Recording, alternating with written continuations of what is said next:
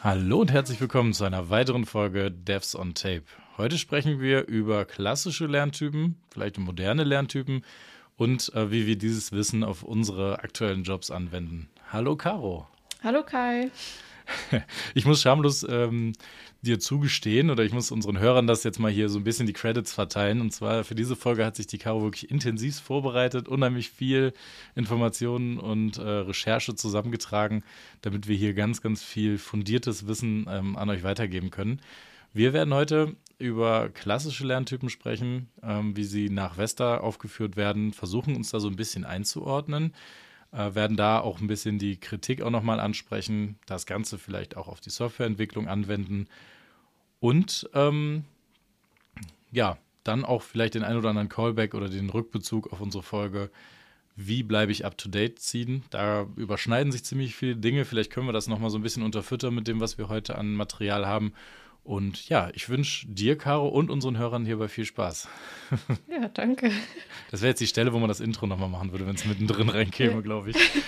Ja, starten wir doch einfach mit den ähm, klassischen Lerntypen. Welche, welche Lerntypen, Caro, hast du denn da jetzt für uns rausgearbeitet? Hm, also man, man muss dazu sagen, es gibt so verschiedene Modelle äh, von diesem ganzen Lerntypen-Thema und also von auch von verschiedenen Versionen bzw. Personen. Und äh, wir haben uns jetzt hier erstmal rausgesucht, das klassische, Modell, das, was wahrscheinlich schon mal jeder irgendwie oder viele schon gehört haben, mit diesen Typen, die man haben kann. Also ist man ein visueller Typ, ist man ein äh, auditiver Typ, das heißt, dass man mehr durchs Hören sich Wissen aneignen kann und so. Und äh, genau da bilden wir jetzt einfach mal so ein bisschen das Ganze ab. Ähm, ja, was es da gibt und äh, was man da machen kann, um das Ganze so ein bisschen zu unterstützen. Für alle, die da tiefer reingehen wollen, es gibt auch so Tests online, die kann man, wenn man sich das googelt, Lerntypen-Test oder so, dann kann man, also findet man wahrscheinlich direkt auf der ersten Seite bei Google 1000 Ergebnisse. So viele äh, Einträge sind da nicht, aber ihr wisst, was ich meine. und äh, genau, dann könnt ihr euch dann euren Typen angucken und einfach ein bisschen reflektieren, was ihr vielleicht machen könnt, um das so ein bisschen mehr zu unterstützen. Und, und, und, passend, passend zu den klassischen Lerntypen äh, haben wir natürlich auch diesen kleinen Clickbaity-Titel äh, von dieser Podcast-Folge gewählt. Und zwar, genau. man lernt nie aus mit, mit dem Anhängsel ne, weil äh, das, das ist ein typischer Spruch, den man immer wieder hört, dass man eigentlich nie aufhört zu lernen, ist auch klar. Es ist uns auch allen klar, dass man natürlich als Kind wahrscheinlich wesentlich besser und schneller lernen kann. Das sind alles alte Kamellen. Das wissen wir alle und da, da, da klagen immer alle drüber, auch wenn ich früher das und das gelernt hätte, das wäre viel einfacher gewesen, jetzt kriege ich das nicht drauf. Äh, wir setzen jetzt noch einen drauf und wenden da die klassischen Lerntypen drauf. Du hast sie gerade erst schon mal überflogen. Mhm. Vielleicht können wir die jetzt noch mal im Detail ein bisschen besprechen. Und zwar ähm, können wir anfangen mit dem auditiven Typ. Das sind vielleicht auch die ein oder anderen unserer Hörer ja mit ähm, auch in Bezug mhm. zu nehmen. Ne? Das, das, ist, äh, das beschreibt man ja dadurch, dass man sagt, man lernt durch Hören und Sprechen besonders gut äh, was unsere Podcast-Zuhörer hier ja hoffentlich auch in diesem und auch in anderen Podcasts tun. Man nimmt die Sachen auditiv zu sich. Man hört einen Podcast nebenbei, man hört den vielleicht auch mal mit einem Fokus darauf, man setzt sich hin, hört den. Aber ich würde mal behaupten, in den meisten Fällen, so wie ich es auch persönlich tue, lässt man es nebenher laufen, beim Autofahren, beim Spazierengehen vielleicht, beim Fahrradfahren, äh, verbotenerweise vermutlich. Ähm, hört man sich äh, Inhalte an und kann die mehr oder weniger gut aufnehmen, ähm, und später anwenden. Siehst du dich im auditiven Typen wieder oder wie sieht das bei dir aus?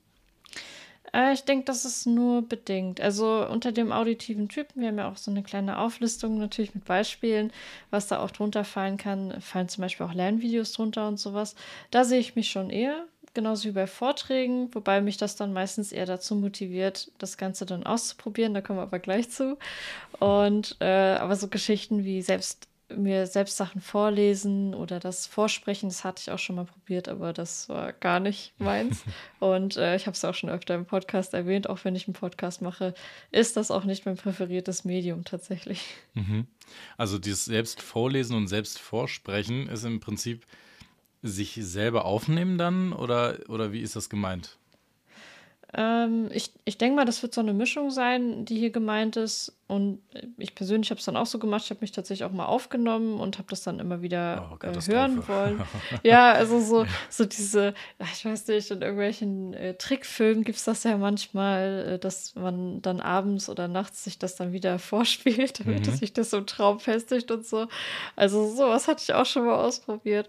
Und äh, genau, und selbst vorlesen ist ja auch, wenn man dann mh, zum Beispiel in der Schule aufgerufen wird, dass man das vorlesen soll, kann man sich natürlich fragen, hat man das jetzt dann für, besser verinnerlicht, als man es mhm. vorgelesen hat, oder hat man es besser verinnerlicht, als anderes zum Beispiel vorgelesen haben und man selber mitlesen konnte und so.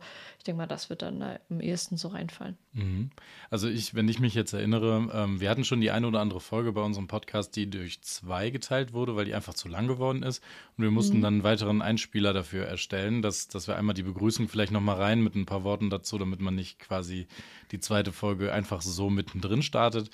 Und wenn ich mich dabei erwische, das alleine hier an meinem Schreibtisch aufzunehmen, das war wirklich die reine Katastrophe. Ich habe es gerade schon mal dazwischen gerufen, aber also ähm, dann gibt es acht Anläufe oder zehn Anläufe, mhm. wie man das dann versucht einzusprechen.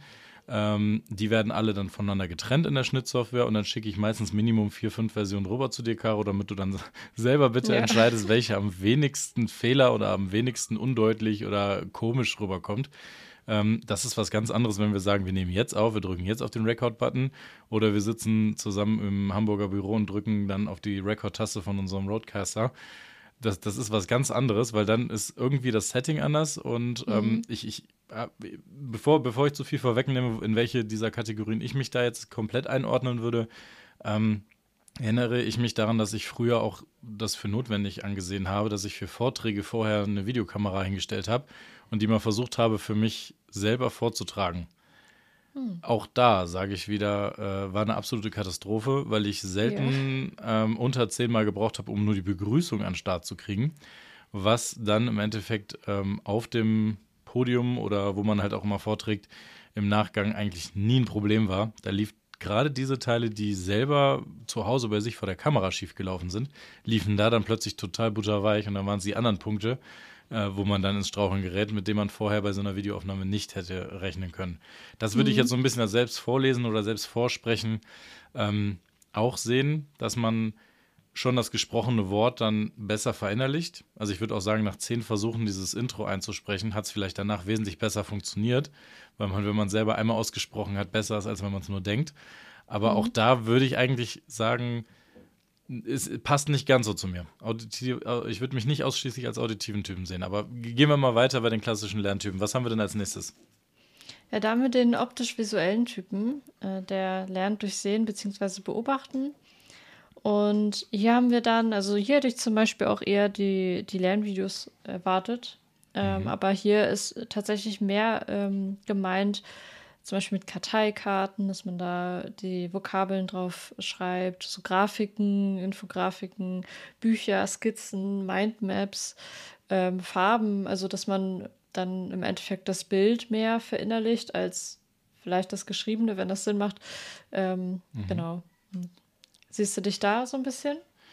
Also ich muss sagen, ich habe, äh, wenn ich irgendwann mal in, in, in Scrum-Meetings war oder auch so Scrum-Trainer mit im Projekt hatte oder so, da wurde ganz, ganz viel gemalt. Und da waren ganz kreative Leute und ganz kreative Ansätze da am Start. Das heißt, da wurden da Wolken gemalt und Figuren, die sogar Schatten hatten. Äh, alle, alle möglichen kreativen Sachen wurden da gewählt, um, um irgendwie die Inhalte, die wir vermitteln wollten oder die uns vermittelt werden sollten, irgendwie besser greifbar werden äh, oder äh, greifbar, ähm, greifbarer werden sollten, oder gemacht werden sollten. Jetzt haben wir es auch. Ähm, ist auch wieder nur ein kleiner Bestandteil, würde ich sagen. Also ich kann mir schon so ein Schaubild, wenn das so richtig gut gemacht ist und wenn ich mich da einmal mit befasst habe, kann ich das zu einem späteren Zeitpunkt so ein bisschen aus meiner Erinnerung auch wieder herstellen und könnte auch darauf lesen. Also es ist kein fotografisches Gedächtnis, was ich zugegebenermaßen gerne hätte. Ähm, dass ich, dass ich mir einmal sowas angucke und dann im Nachgang mir das eins zu eins so vorstellen kann, was ich da gesehen habe und dann sogar Texte von solchen Sachen ablesen kann. Das finde ich absolut beneidenswert. Aber mhm. es, es gibt so Punkte, wenn ich mir so ein Schaubild angucke und dann denke ich im späteren äh, Verlauf mal darüber nach, ach ja, das hatte ich doch mal auf einem Flipchart gesehen Und da war so ein Männchen drauf gemalt und vielleicht kann ich davon dann noch mal ein bisschen mehr von dieser Erinnerung wieder herholen. Aber mhm. ich, bin, ich bin niemand, der sich in einem Meeting hinsetzt und mit drei Farben äh, meine Notizen malt und äh, mit Schlangenlinien und gepunktete Linien unter meinen Überschriften und sowas. Ähm, selber herstellen nicht. Also ich schreibe es nicht runter und merke mir das dadurch besser in der Form. Aber vielleicht vielleicht so, wenn ich mir das nur rein angucke, hilft es mir in Kombination mit anderen Sachen schon. Aber, mhm. aber nicht, nicht signifikant, würde ich sagen.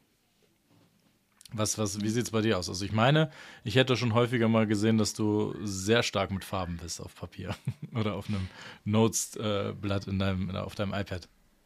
Ja, das stimmt, genau. Also ich ähm, sehe dann du immer so ein bisschen zu differenzieren. Also das, was du eben beschrieben hast, ist ja eine sehr piktografische Darstellung. Das heißt, dass wir eigentlich fast nur Bilder haben und äh, wenig Text. Und das zum Beispiel, das äh, ist nicht so meins, aber wenn ich dann den, den Text habe ähm, in einer Gesamtkomposition mit visuellen Objekten, dann äh, kann ich mir das Bild schon besser merken. Und mhm. genau, ich arbeite auch viel mit Farben, äh, eher für mich persönlich, um die Dinge auseinanderzuhalten, weil sonst alles einfach einheitlich aussieht. Äh, viel selber malen tue ich aber beispielsweise auch nicht. Also ich male mir schon Schaudiagramme und mache mal in Miro so ein paar ja, mehr eher Fluss, Flussdiagramm ähnlich, aber so richtig mit ähm, mit Doodles äh, nennt man das ja auch diese kleinen Zeichnungen, die, äh, sowas mache ich nicht, nein. Das ist mir zu viel, zu anstrengend. Alle, alles schon gesehen, aber da geht dann doch, glaube ich, zu viel Zeit drauf, wenn man sich solche Sachen malt. Okay, also können ja. wir uns auch beide nicht so voll auf die optisch-visuellen, auf den optisch-visuellen Typ einordnen. Mhm. Dann bliebe jetzt noch der, wo ich am meisten Angst vor hatte, das vorzulesen. Ähm, haptisch-kinästhetischer. Ja, guck mal, ging noch. Ja, das, das, Danke, dass du es vorgelesen hast. Gerne. Und da möchte ich jetzt mal überlegen, wie könnte das denn auf Softwareentwickler angewendet werden? Weil äh, das be beschreibt sich so ein bisschen aus Lernen durch Anfassen und Fühlen. Wie ja, kann man ja, Source Code ist, ähm, anfassen, Gau? Also äh, ich finde immer, da muss man natürlich ein bisschen kreativ werden. Ähm, einmal Source Code anfassen ist natürlich auch mit ein bisschen mit Experimenten, also sich das dann natürlich auch in gewisser Form vorstellen, aber so, dass man dann einfach damit rumprobiert. Es ist halt wie wenn du so einen Würfel in der Hand hältst und diesen Würfel dann drehst und dir in die anguckst und das ist dann vielleicht so ein Rätselwürfel oder sowas, wo hm. Oder so eine Kiste, die du dann öffnen kannst und du eine Rätsel löst. Äh, so kann man sich das dann vorstellen und so stellt man sich dann gegebenenfalls auch den äh, Programmcode vor.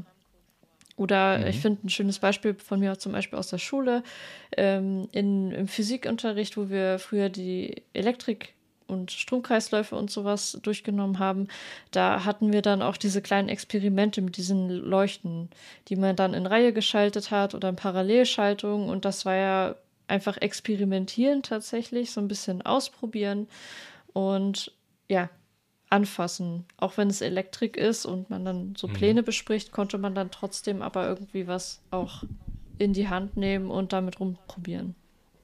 Okay, wenn wir das jetzt mal, ähm, also wenn man sagt, lernen durch Probieren, das lässt sich ja noch ganz gut anwenden. Wenn wir jetzt das Haptische einfach mal nehmen, ähm, dann denke ich mal, haben wir da klar, weil Elektri Elektrik oder Elektronik oder wie auch immer hat man da vielleicht ein bisschen, äh, ist ein bisschen einfacher, wenn wir jetzt das mal übertragen würden und dann eher diesen kinästhetischen Typen ansehen würden, äh, was so ein bisschen beschrieben ist, dann auch durch Case Studies, Projektarbeiten, Experimente.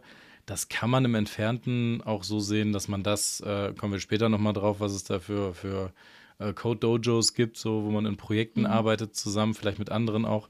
Aber wenn man das mal so überträgt, dass man sagt, man, man würde auch haptisch sehen, dass man sich Source Code von anderen mal anschaut, mal in eine Testumgebung einspielt, um dann anzugucken, wie das funktioniert und einfach nur mal, ich, ich nenne es jetzt mal zielloses Ausprobieren ist, als nur etwas strukturiertes, theoretisches zu lernen, dass man einfach sagt, nö, ich, ich, ich probiere das jetzt einfach mal in der Realsituation aus, wie das sich jetzt verhält und wie das funktioniert. Und dabei mache ich ganz viele Kenntnisse und Erkenntnisse. Und das, ich glaube, da äh, da kann man das so ein bisschen darauf äh, projizieren. Sehe ich mich tatsächlich aber auch ähm, am ehesten noch dabei.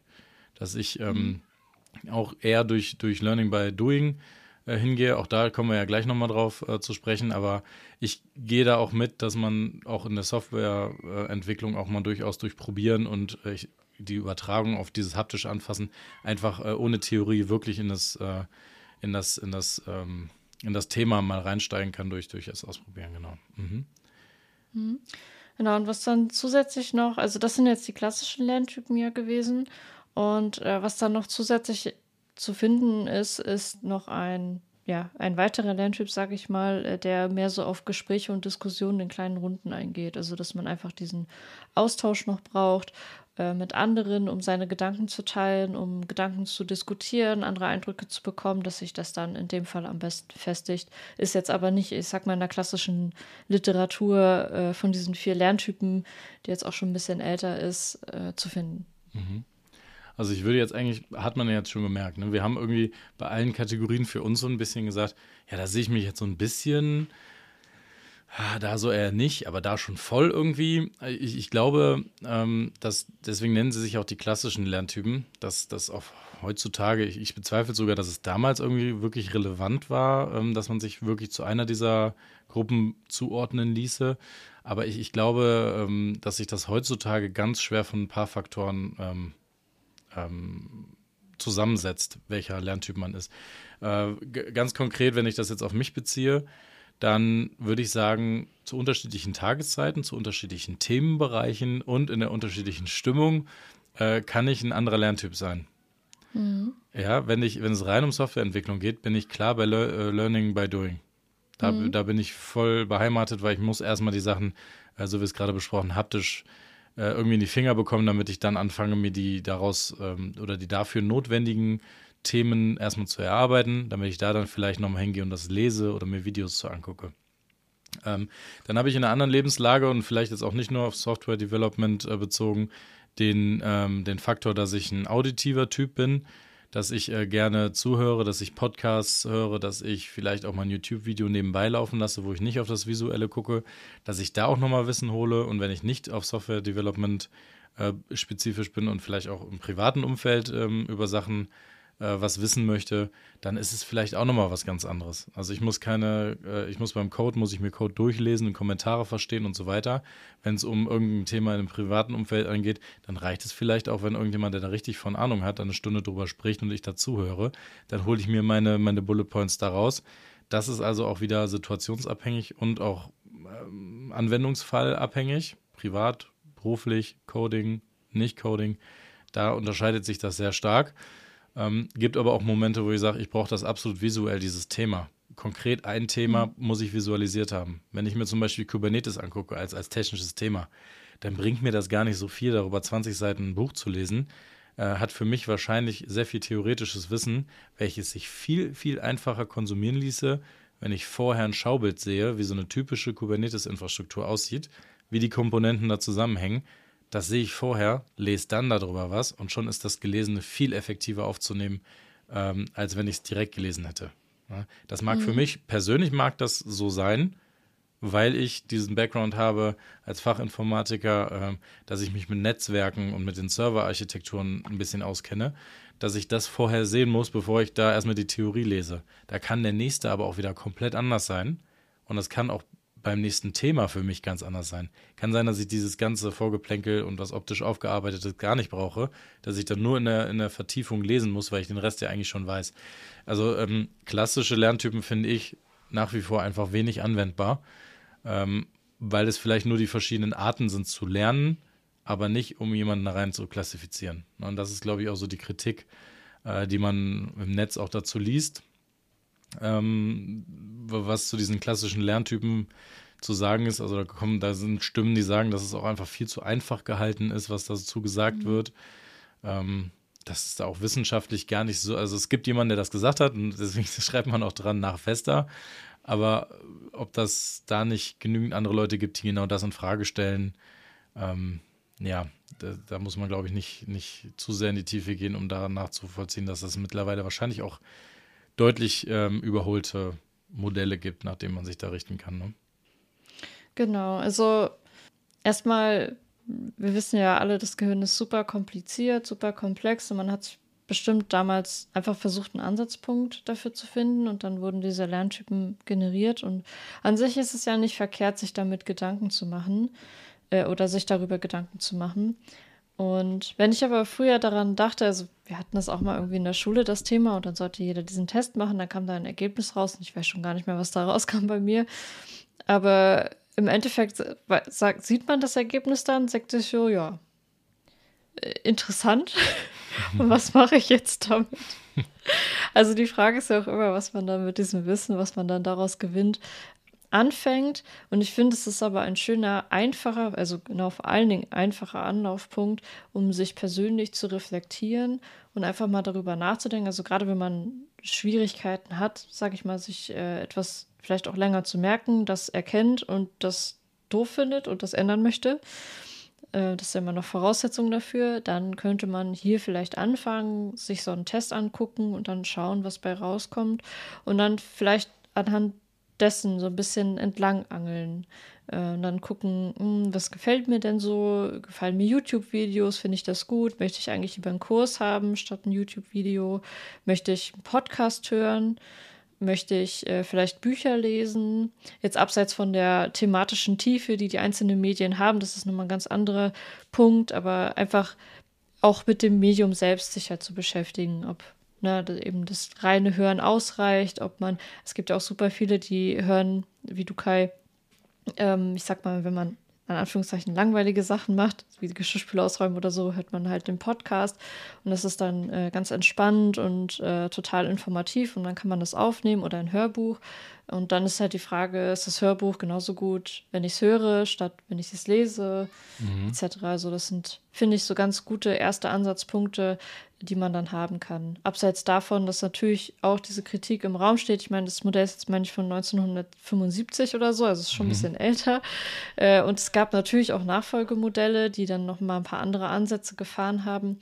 Aber grundsätzlich gilt wohl für diese ganzen Sachen, ähm, ja, dass, dass das vielleicht wissenschaftlich nicht so auf so großen Studien fußt und dann äh, weiß man das ja, ne, dann, dann wird das grundsätzlich einfach nochmal in Frage gestellt, ob man das weiter verfolgen sollte oder ob es da nicht andere Methoden gibt, wobei wahrscheinlich aus dem wissenschaftlichen Kontext, sag ich mal, jetzt nicht so simples kommen wird, sondern da geht es dann eher um den ganzheitlichen Ansatz. Äh, ich habe auch gelesen, dass es dann mehr um Lernstrategien gibt, geht, wobei man auch nicht irgendwelche Lernstrategien jetzt vorgegeben hat. Also da muss man sich das irgendwie alles so selber arbeiten. Deswegen finde ich es naja, für den ersten Punkt zumindest ganz nett, aber für, für weitere Reflexionen oder ähnliches muss man dann einfach so ein bisschen gucken und justieren, so wie beim agilen Arbeiten auch, hm. dass man dann einfach guckt, äh, was probiere ich aus, hat das funktioniert, hat das nicht funktioniert und das nehme ich dann in meine Strategie mit auf und das nicht.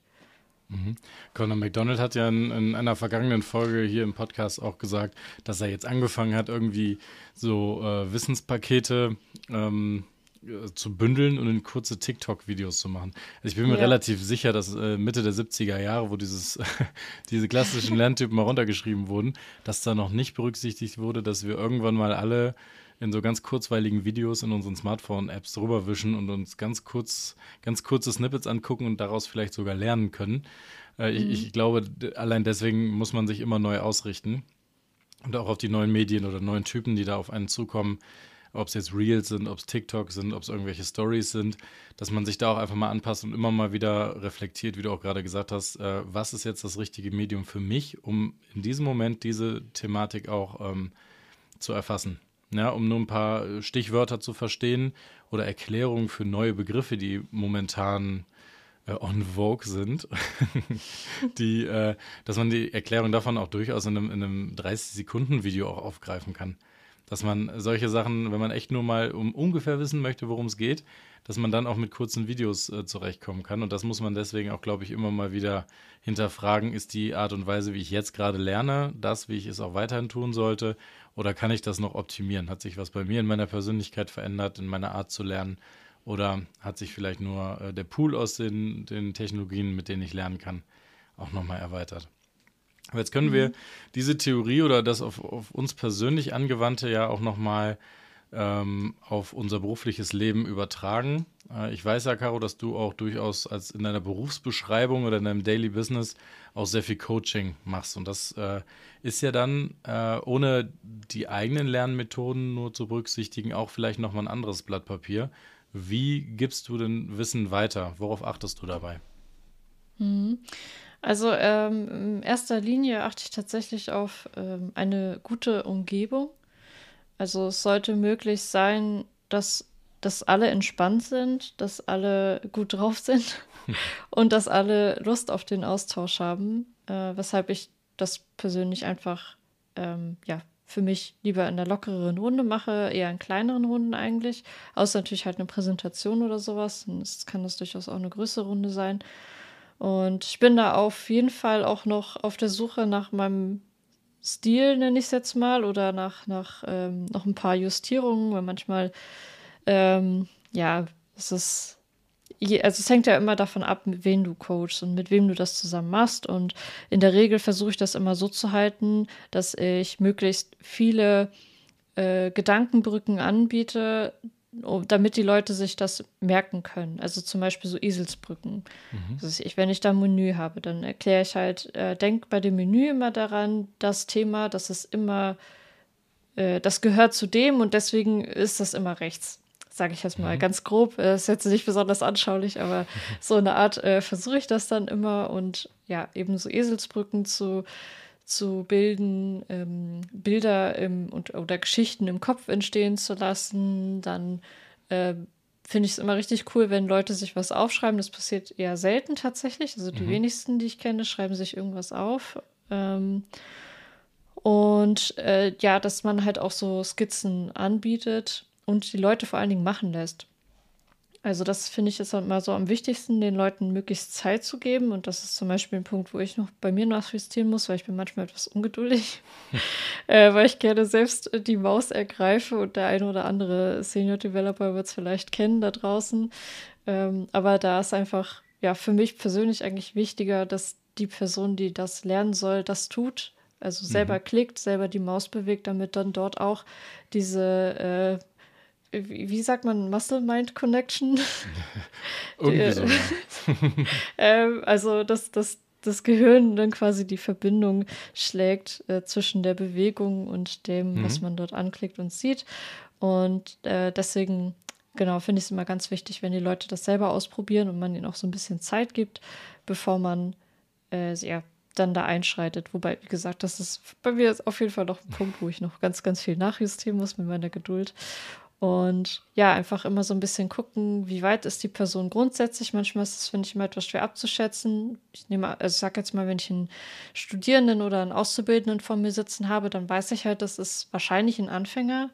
Mhm. Ähm, wenn man aber in, in, ein bestehendes Team reinkommt mit Entwicklern, die dann vielleicht auch schon ein paar Jahre entwickeln, da muss man immer so ein bisschen gucken, was haben die eigentlich schon gemacht, was haben sie noch nicht gemacht. Ähm, kann man auch voneinander lernen. Also es, es geht ja dann natürlich nicht nur darum, Wissen zu vermitteln, sondern auch selber ja, Wissen zu teilen mhm. äh, und auch von anderen abzugreifen, sage ich jetzt mal so salopp.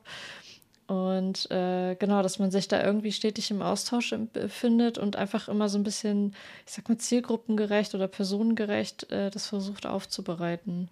Und dann einfach so ein bisschen rantastet, ja. Das ist jetzt sehr abstrakt. Also ich halte gerne Präsentationen ähm, zu solchen Themen als, als Anstoß, und äh, dann, dass die Leute das dann ausprobieren. Das ist so ich, mein Vorgehen. Ja. Ich, glaub, ich glaube auch, dass das äh, ein, ein großer Teil, also selbst beim Coachen, wenn man sich da gut vorbereitet und das gut auch durchführen kann, das ist die halbe Miete, aber man lernt ja mindestens genauso viel wie diejenigen, die man coacht. Mhm. Ne? Nur vielleicht genau. in einem anderen Feld ich glaube, wenn man da ganz vorne auch ansetzt und selber so sicher in dem Thema ist, was man da coacht, und das äh, sind wir in den meisten Fällen, wenn wir Coachings machen. Bei mir ist das jetzt schon mhm. ein bisschen her, dass ich das letzte Mal wirklich äh, mehrtägige Workshops gemacht habe. Aber die, was ich auf jeden Fall immer wusste, war, dass wenn ich äh, da auf Personen treffe in diesem Raum, die ich vorher noch nie gesehen habe oder auch noch nie mit diesen Personen gesprochen habe, maximal mit einer Person zum Vorbereiten, dann weiß ich auch nicht, welche, jetzt muss ich den Begriff leider auch wieder verwenden, welche Lerntypen ich da vor mir sitzen habe oder welche mhm. Personen mit welchen Lerntypen ich da vor mir äh, sitzen habe. Das ist dann, glaube ich, das, was man im Laufe der Zeit äh, zu dem Thema Coaching auch nochmal ganz intensiv lernt. Ähm, ich muss so locker sein und ich muss mein Programm und meine Art und Weise, wie ich die Sachen vermittel, auf jeden Fall adressatengerecht anbringen und auch so anpassen können während meines Workshops, dass ich damit wirklich alle erwische. Es kann nicht mein Ziel sein in so einem Coaching oder in so einem Workshop, ähm, dass ich dass, dass ich da so möglichst viel Wissen reinkriege, dass ich unbedingt mit meiner Agenda durchkomme, weil ich habe ja versprochen, ich muss diese fünf Themen abdecken, ich muss ja da unbedingt bis zum Ende durchhalten, ähm, mhm. mit dem gleichen Tempo, ich muss unbedingt auch alle Themen ausführlichst besprochen haben, da darf keins zu kurz kommen. Wenn man das macht, eine feste Timeline hat und sagt, ich gehe zum nächsten Thema rüber, weil ich muss ja, dann wissen wir alle, dass das Ergebnis dabei nicht gut sein kann. So, und deswegen glaube ich, dass wenn man selber so sicher ist in seinem Coaching und so viele Erfahrungen damit gesammelt hat, dass man dann feststellt, okay, der da vorne schreibt sich das auf, für den kann ich jetzt bei gewissen Punkten die Aufmerksamkeit auf ihn lenken.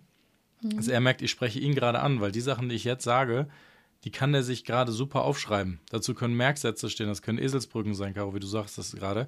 Das können aber auch einfach konkrete Anweisungen sein, die derjenige, der sich das aufschreibt, später wiederverwenden kann.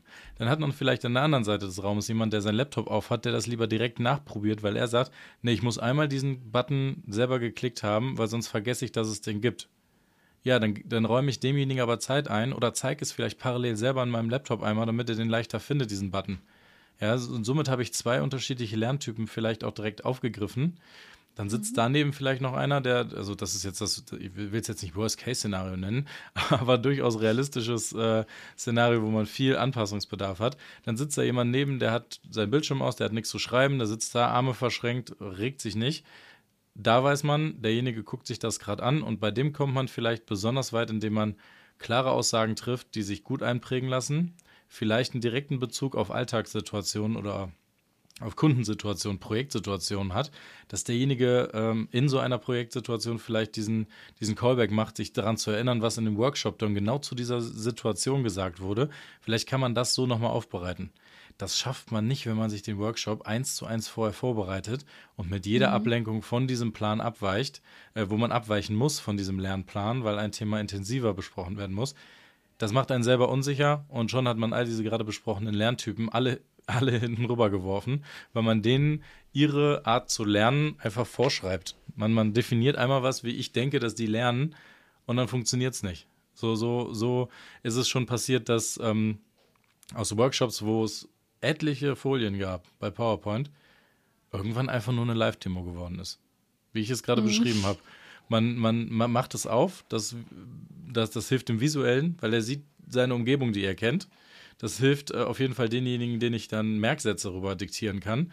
Und das hilft denjenigen, die es irgendwie visualisiert oder in Kontext gebracht werden, äh, beko ähm, aufbereitet bekommen möchten. Ich würde es jetzt, glaube ich, auch fast diesen kinästhetischen Typen nennen, ähm, der sich dann darauf irgendwie beziehen muss, wenn er in der Situation ist, dass er sich erinnert. Dann funktioniert das alles völlig losgelöst. Dann braucht man vielleicht noch so ein paar Haltemarken während seines Workshops, dass man immer wieder zurück zum Thema findet oder dass man immer wieder weiß, in welchem Verhältnis man die Sachen äh, hält. Ich glaube, das ist ein Riesenthema, ähm, wo man selber ganz viel bei lernt und auch mit Sicherheit nicht von vornherein auf sowas eingehen kann. Aber wenn es um ein Thema geht, was man richtig gut beherrscht, finde ich, ist das ein Skill, an dem man arbeiten kann für sich selber, dass man einfach an, an der Art und Weise, wie man Coach, selber noch lernen kann. Also es fällt mir auch oft auf, man bereitet halt eine Präsentation vor und am Ende ist es am Ende, also dann doch eine Live-Demo, das habe ich auch ganz oft bei meinen Konferenzvorträgen, dass ich mir eigentlich denke, eigentlich hätte ich jetzt auch eine Live-Demo machen können. Mhm. Und das äh, Problem finde ich aber immer, wenn die Leute dann rausgehen, dann ist es jetzt, sag ich mal, der erste Eindruck und dann möchten sich ja viele das vielleicht nochmal durchlesen. Deswegen sind ja auch so Schulungsunterlagen total super. Mhm. Also wenn man jetzt so an die klassischen Schulungen denkt.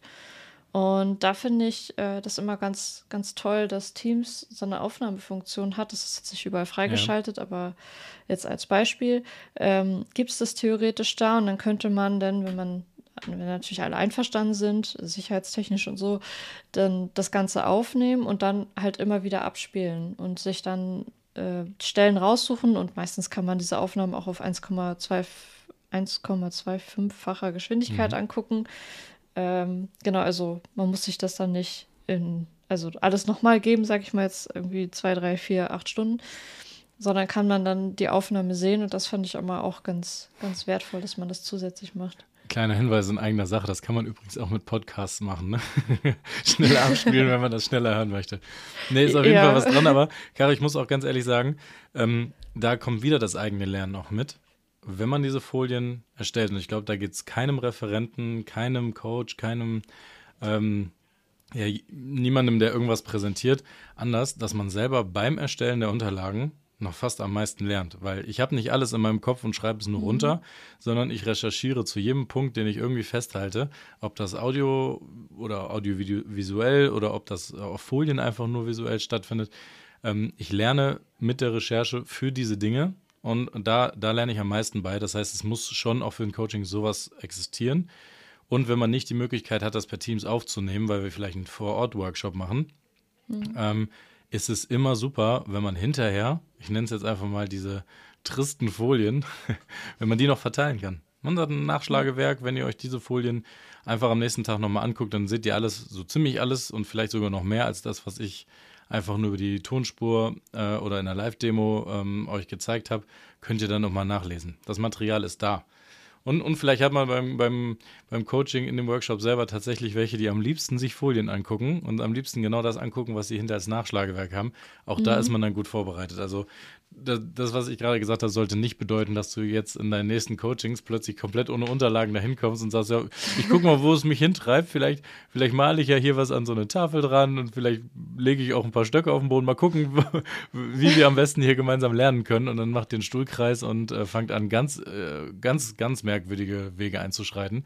Aber ähm, ich, ich glaube, das ist eine super Sache, um, um von äh, rein Präsentations-only-Schulungen und Coachings ähm, den Horizont ein bisschen zu erweitern und dann auf die Personen einzugehen, die da sitzen. Und das können durchaus ja ein paar mehr sein.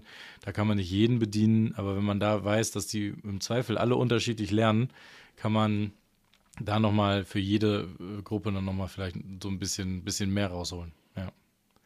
Mhm. Genau, jetzt, jetzt haben wir nicht, nicht nur das Coaching auf deiner Seite, äh, wo man jetzt viele, viele Leute vielleicht in der technischen ähm, äh, technischen Schulung über neue Technologien schult oder, oder ähm, ja, besser macht.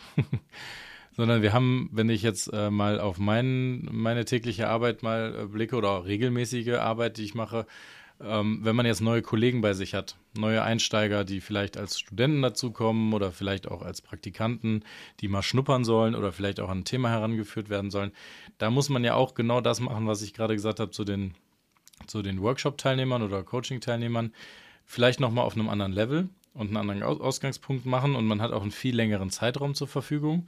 Aber es gibt da so ein paar Sachen, wo man auch wieder auf die, die Lerntypen als solche, vielleicht nicht die klassischen, aber generell auf Lerntypen äh, Rücksicht nehmen sollte.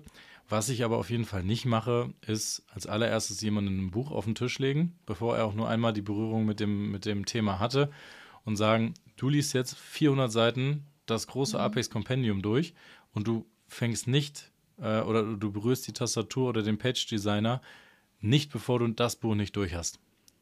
Ja, nicht erst theoretische Sachen durchmachen, nicht erst das, sondern in der Regel findet das äh, sofort statt, dass man sagt, ich äh, vernetze euch mit den, mit den richtigen Leuten, weil eine Säule, auf die man da aufbaut, ist definitiv äh, das direkte oder indirekte ähm, Mentorship.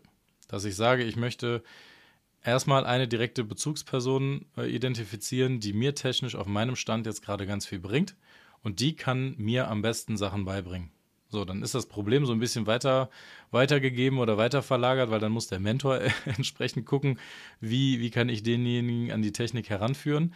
Aber häufig sind es dann einfach Gespräche, ähm, Code-Reviews äh, oder Pull-Request-Reviews, die man dann macht, äh, wo man dann letztendlich sieht, wie, wie sich derjenige entwickelt und wie man ihn am besten fördern kann.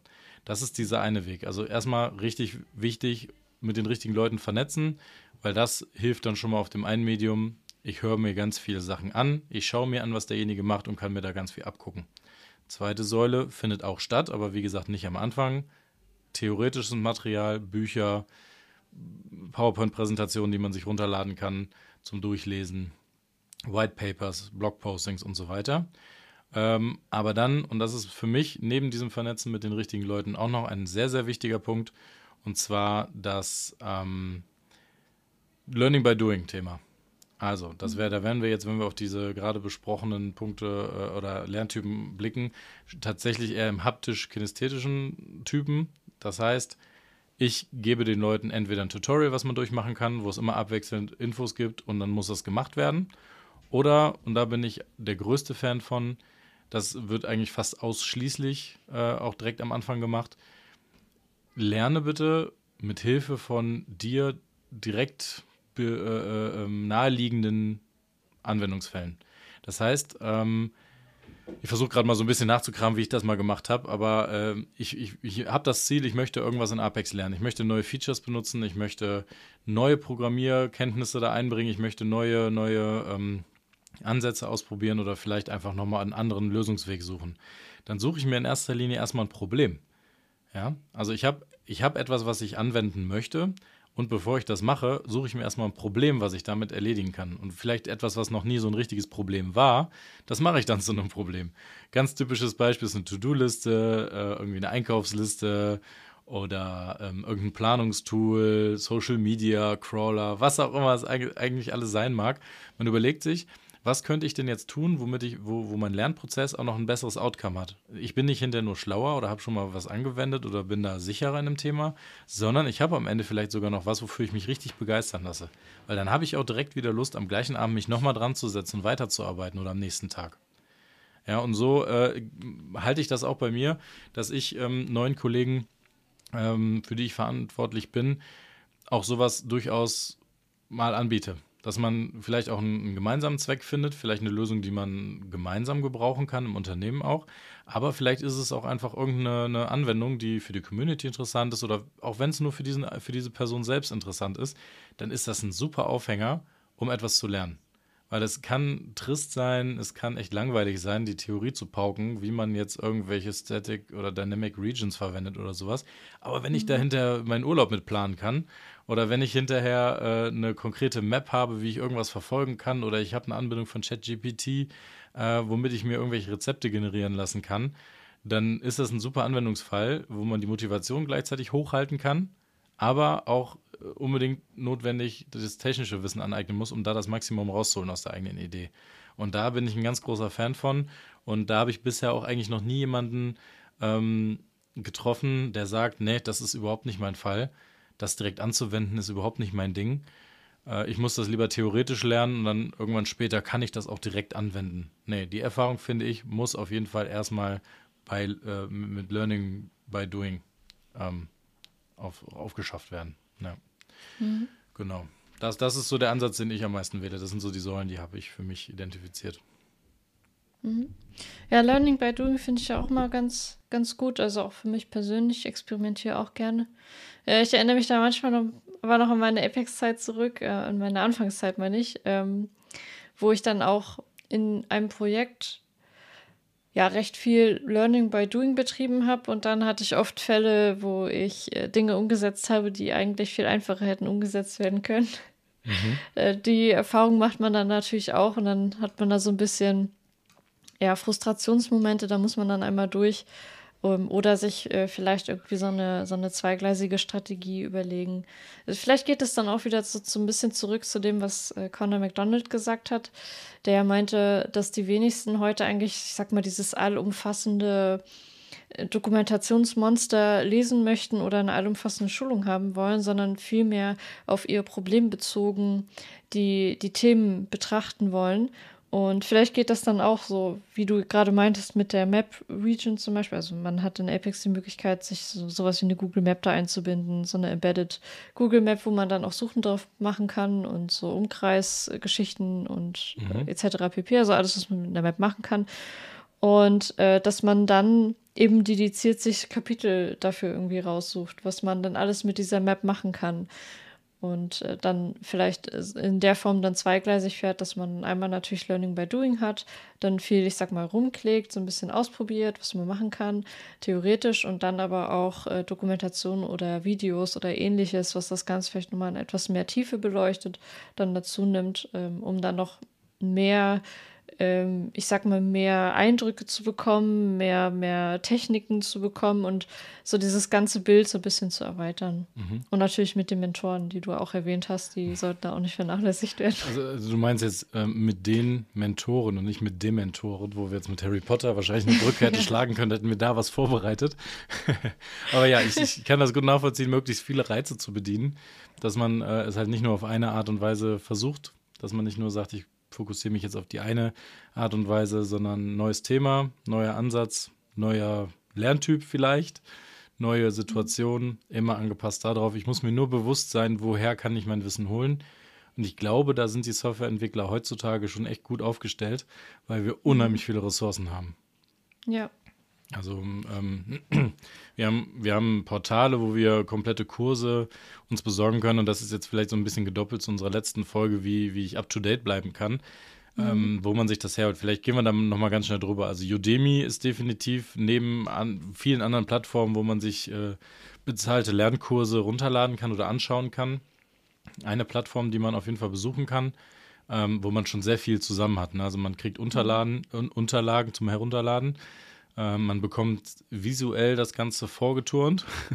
man bekommt mhm. das äh, dann auch noch auditiv. Das heißt, man, man äh, kriegt es auch relativ klar vorgelesen oder vorgesprochen, was da gemacht wird. Und das ist ja so ähm, gut aufbereitet, dieser Inhalt, dass man dadurch auch wahrscheinlich rein auditiv auch schon was lernen kann.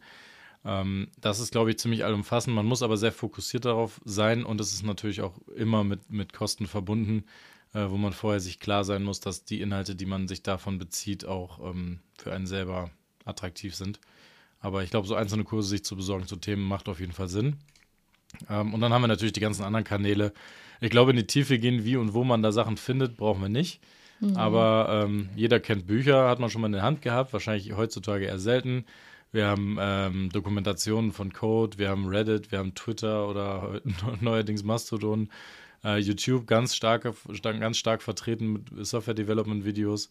Ähm, ja, wir haben auch unsere heißgeliebten Konferenzen, auf die man auch auf alle möglichen Arten und Weisen äh, Wissen aufnehmen kann. Und dann ist ein Punkt noch dazugekommen, zu dem konnten wir in der letzten Folge noch nichts sagen, weil da gab es das noch nicht. Und zwar. Ja, ChatGPT natürlich. Natürlich, unsere erste. Ihr habt es euch bestimmt gedacht. ja, die, die, die müssen jetzt auf jeden Fall in jeder unserer Folgen irgendwie einen Ansatz finden, weil äh, ich glaube, das hat uns beide nicht losgelassen, seitdem wir darüber gesprochen haben, eigentlich echt da immer alle möglichen Sachen mit auszuprobieren. Mhm. Ähm, da mal eine Frage zu stellen, gib mir ein Beispiel für XY und man bekommt da was mit genauer Beschreibung und Code und alle möglichen, wo man auch nochmal nachfragen kann. Ich glaube, das ist echt eine neue Ära zum Lernen.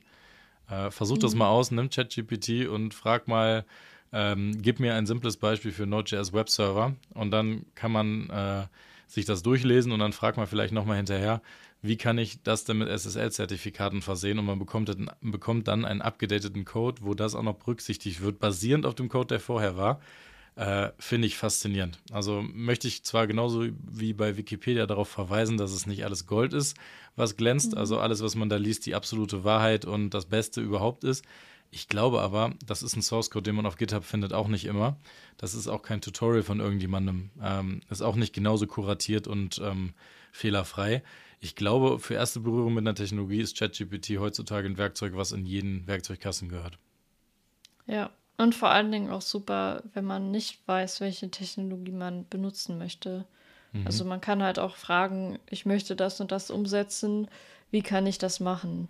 Und dann wird einem auch vorgeschlagen oder angeboten, dass man ja das und das benutzen kann. Und wenn man aber zum Beispiel Node.js benutzen möchte statt Python oder so, dann kann man auch sagen, und wie mache ich das mit Node.js? Und dann mhm.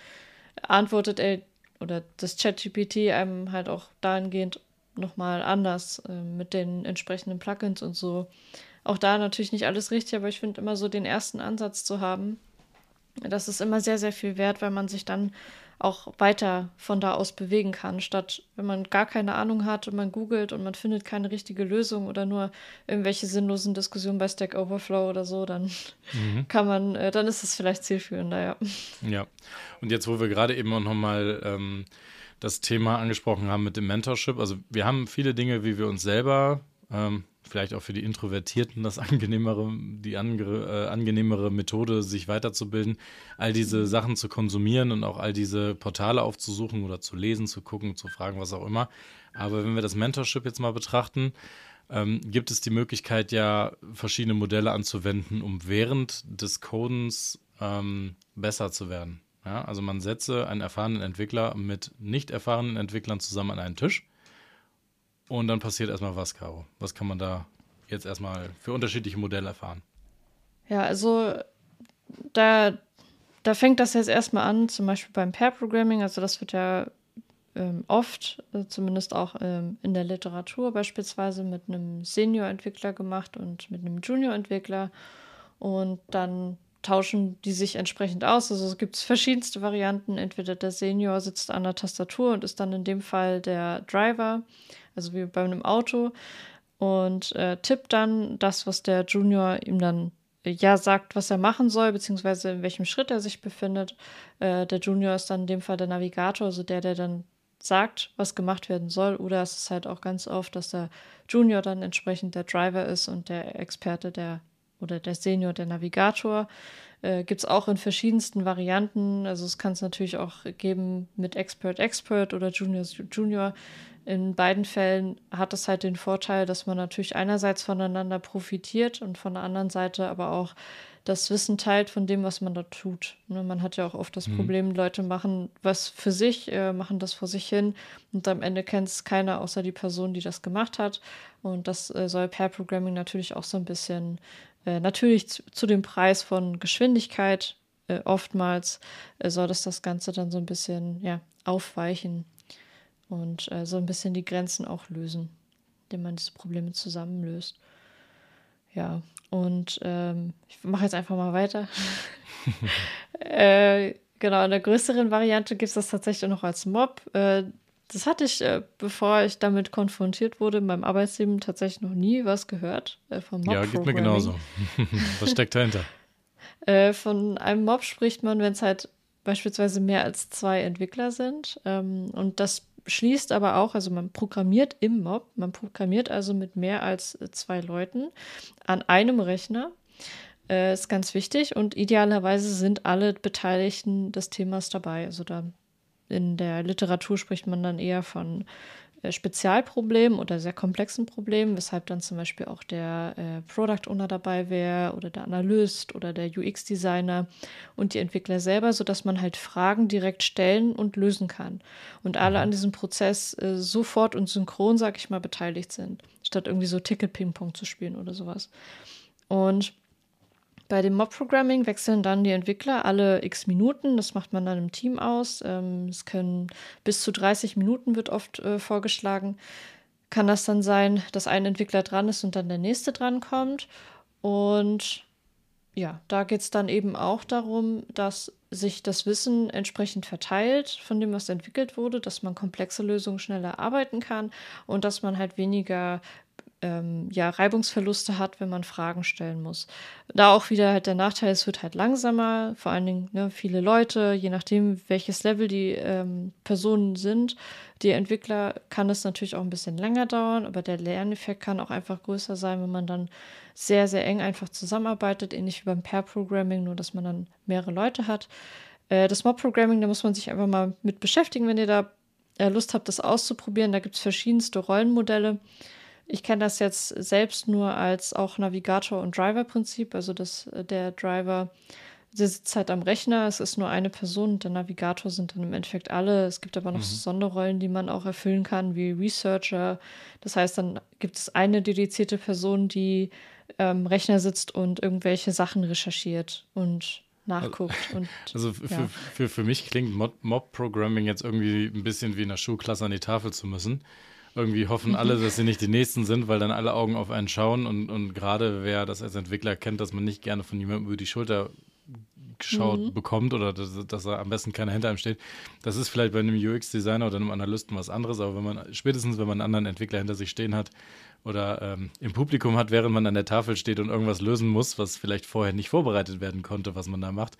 Ich glaube, das hat viel Potenzial dafür, schlackernde Knie zu kriegen. Ähm, der zweite Punkt, den ich mir gedacht habe, den lasse ich jetzt einfach mal, weil ich habe jetzt irgendwelche Wortwitze mit Flashmob gebildet und einer damaligen Webtechnologie. Das können wir gerne, können wir gerne rauslassen, wollte ich aber nicht unerwähnt lassen. Äh, passt aber vielleicht eine Eselsbrücke, wie man sich Mob, äh, Mob-Programming merken kann. Äh, ich, ich glaube, gerade wenn man im, im Apex-Ökosystem unterwegs ist oder Low-Code im Generellen, dann äh, kann das echt eine, eine, eine, coole Sache sein, weil wir durch das Rapid Prototyping, was man da ja auch anwendet, relativ schnell Ergebnisse kriegen kann. Und wenn ich mir jetzt vorstelle, dass ich mit einem UX-Designer und einem Analysten zusammen am Tisch sitze für einen halben Tag vielleicht und mhm. ich kann unheimlich viele Dinge sofort umsetzen, was ein UX-Designer mir vielleicht direkt zurufen kann. Oder ein Analyst geht hin und zeigt einmal Auswertung, wie er sie bisher hat und wie er sie gerne hätte. Dann mhm. kann man im nächsten, ähm, im, im, nächsten Wechsel sozusagen von demjenigen, der dran ist, kann man die Sachen aufgreifen, die man zuvor gehört hat und kann die super schnell umsetzen in der ersten, ähm, ersten Instanz. Ich glaube, das könnte echt gerade bei allem, was mit Rapid Prototyping zusammenhängt, wirklich einen sehr großen Mehrwert haben, ähm, so zu entwickeln. Nehme ich mir auf jeden Fall mit. Ja, mhm. dann, dann, haben wir noch eine, eine, eine dritte Variante, von der habe ich vorher mhm. auch in dem Kontext nicht gehört, außer mit Karate Kid, aber ich glaube, das ist nicht das, was gemeint ist, Caro. was ist nee, denn nee. ein Coding Dojo? Äh, damit habe ich tatsächlich auch noch keine persönlichen Erfahrungen sammeln dürfen. Ähm, ich habe das aber schon mal auf Konferenzen wie der Javaland zum Beispiel, meine ich, gesehen. Das ist mehr, äh, also ein Coding-Dojo oder ein Code-Kata ist, äh, ich, ich, hoffe, ich habe das richtig ausgesprochen. Ähm, da, das ist mehr sowas wie, dass man zusammen experimentiert und eine Aufgabe löst. Also da ist auch so ein bisschen wie beim Pair-Programming. Das heißt, da sitzt auch einer am Rechner und ähm, die anderen ich sag mal, nicht gucken zu, sondern die anderen geben ihren Input. Es ist ja so, auch beim Mob-Programming übrigens, der Driver, der, der muss sich das nicht alles ausdenken. Dafür sind ja die Navigatoren zuständig. Das heißt, die müssen dem Driver sagen, was er machen soll. Nicht Zeile für Zeile bitte und auch nicht äh, ja, Zeichen pro Zeichen, mhm. sondern äh, einfach grob vom Konzept her. Und der Driver muss das dann entsprechend umsetzen. Äh, das heißt, man hat zum Glück nicht diese Drucksituation, dass man sich alles äh, ausdenken muss, sondern muss eigentlich nur agieren. Und beim Coding Dojo ist es dann so, dass man ja zusammen ein Projekt zum Beispiel, also wenn man jetzt so sich Studierende vorstellt, so eine Projektarbeit macht gemeinsam oder dass man ein, eine Problemstellung hat und die dann gemeinsam lösen muss und vielleicht auch auf verschiedenen Wegen äh, mit verschiedenen Lösungen. Da ist dann eher der Fokus auf dem Weg ist das Ziel äh, also, dass man ja nicht, nicht verkrampft auf das Ergebnis hinaus will, sondern dass man sich zum Beispiel mehrere Lösungsmöglichkeiten anguckt, dass man mehrere Ansätze diskutiert, dass das einfach so ein bisschen ja so eine Experimentier- mhm. ähm, ist, ja. Es, klingt alles sehr spannend. Ich glaube, wie du schon vorhin eingangs schon mal erwähnt hast, auch beim Pair-Programming ist das erstmal etwas, was man dem Manager oder dem Projektleiter auch erstmal klar machen muss, dass ähm, das nicht gleichzeitig bedeutet, ja. 50 Prozent Tastaturen pro Person bedeutet nicht gleichzeitig 50 Prozent Einbuße in der Entwicklungsgeschwindigkeit. Ist, glaube ich, schwer zu nachzuvollziehen, auch schwer zu belegen, vor allem, wenn es halt auch nicht immer der Fall ist. Ne? Also man kennt, glaube ich, selber das Pair-Programming, wo das zweite Teil oder der zweite Teil des Pairs eigentlich nur da sitzt und ähm, Kaffee trinkt. Das mhm. ist dann nicht das Richtige, wenn also quasi nur der Navigator und der Driver am Schreibtisch sitzen und auch gleichzeitig noch das Doing macht äh, und der andere halt nichts tut. Das ist nicht das gewünschte und auch in Coding Dojo, wo einer arbeitet und die restlichen Leute sich über irgendwas anderes unterhalten oder sowas, ist auch nicht zielführend. Genauso wie beim Mob-Programming quasi eigentlich der Staffelstab immer nur weitergegeben wird, bis der eigentlich Hauptakteur wieder dran ist. Äh, ich glaube, da muss man auch wieder in jeder Situation ähm, das, das neu bewerten, wie das sinnvoll ist, in welcher Teamkonstellation kann sowas sinnvollerweise eingesetzt werden, ähm, weil wir ja auch mit unterschiedlichen Personen arbeiten. Ähm, in jedem Projekt im Zweifel hat man ganz unterschiedliche Charaktere. Und die einen sind vielleicht sehr stark, wenn sie nicht selber aktiv programmieren, sondern einfach einen Überblick haben. Die haben einen sehr genauen Blick auf das, was man da macht, haben vielleicht eine zweite Meinung zu sowas, sind sehr aufmerksam und können einem auch äh, vielleicht einfach die Frage, an der man selber hängt, in Echtzeit beantworten, hm. Ich glaube, das Wichtige, und das hat man ja mit dem Hören dieses Podcasts hier getan, ist es, sich einen Überblick zu verschaffen, was es gibt. Vielleicht mhm. mal zu überlegen, kann ich das anwenden? Kann mein Team das gebrauchen? Kann ich da besser werden mit? Ähm, ist bei, wie, wie bei vielen Dingen einfach mal wichtig, da was drüber gehört zu haben. Recherchieren kann man da jede Menge zu. Und ähm, jetzt machen wir mal nochmal, äh, wie immer, einen kleinen Verweis auf unsere Shownotes. Da kann man reingucken und kann sich da vielleicht auch den einen oder anderen Link abholen. Ähm, kontaktieren kann man uns nach wie vor natürlich auch.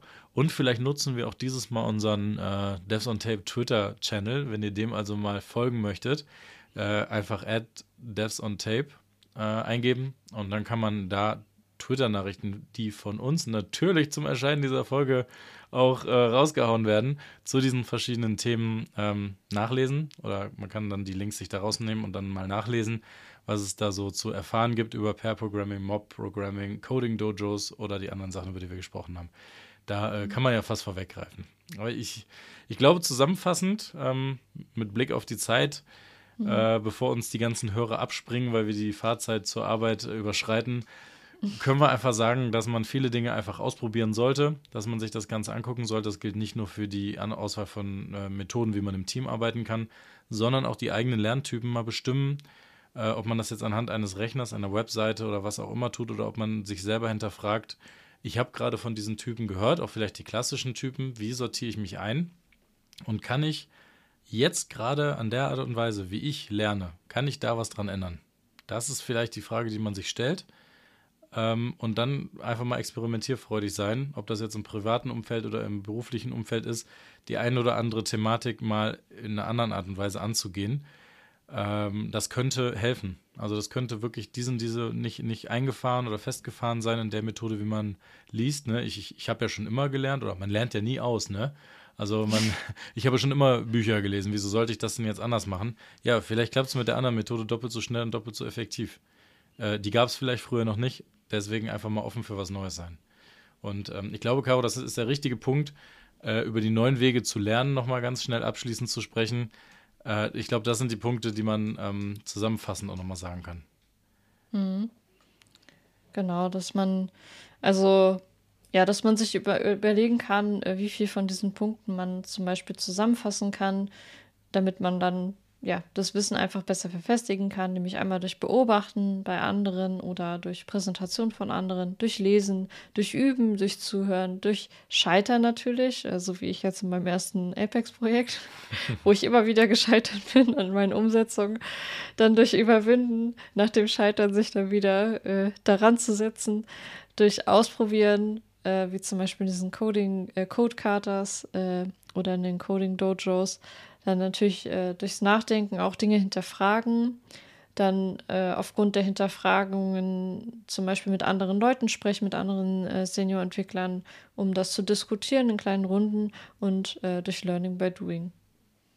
Genau, einfach machen. Einfach genau. ausprobieren, dabei scheitern, sein, sein Resümee daraus ziehen, was hat denn jetzt nicht geklappt, sich dann wieder überwinden, wieder an den Start zu gehen und auch wenn man vielleicht ähm, die extra Runde nicht drehen will. Das, das, das fasst es, glaube ich, ganz schön zusammen und ähm, ja, würde für mich, für diese Folge auf jeden Fall eine, eine ganze Menge Material bedeuten, die ich mitnehme, um mich selber zu hinterfragen, um meine Lernstrategien äh, vielleicht nochmal zu wechseln oder einfach nochmal was anderes auszuprobieren. Genau. Viel Spaß dabei. Viel Spaß auch von meiner Seite. Vielen Dank fürs Zuhören. Äh, in zwei Wochen die nächste Folge und ich hoffe auch, dass äh, wir uns dann wiederhören. Vielen ja. Dank auch an dich, Caro. Ja, bis dann. Bis dann. Tschüss. Ciao.